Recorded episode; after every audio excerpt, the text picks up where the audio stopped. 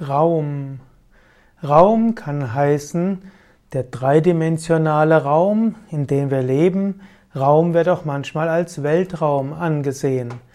Raum gehört mit Zeit und Kausalität zu den drei Grundbedingungen des relativen Lebens. Das relative Leben ist gefangen in Zeit, Raum und Kausalität. Und solange der Mensch denkt, dass er eine bestimmte konkrete Ausdehnung hat und Grenzen hat, solange ist er begrenzt.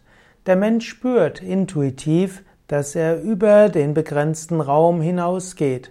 So will er reisen, so will er mehr besitzen, so will er Welten erkundigen. Der Mensch weiß tief im Inneren, eigentlich ist er unendlich und ewig.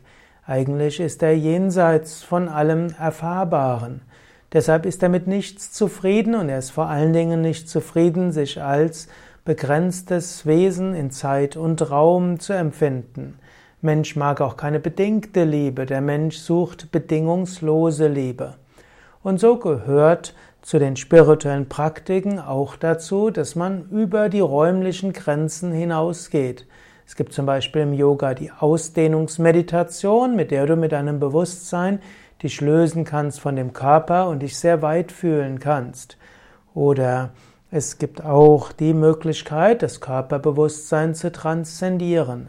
Eine schöne Übung ist es auch, mit deinem Bewusstsein zum Beispiel in der Nacht den Sternenhimmel zu erspüren oder auch auf einem Berg zu sein, in die Weite zu schauen und dabei die Verbundenheit zu spüren. Der Mensch dehnt sich nach Weite, nach Ausdehnung, nach Verbundenheit, letztlich nach der Erfahrung der Einheit.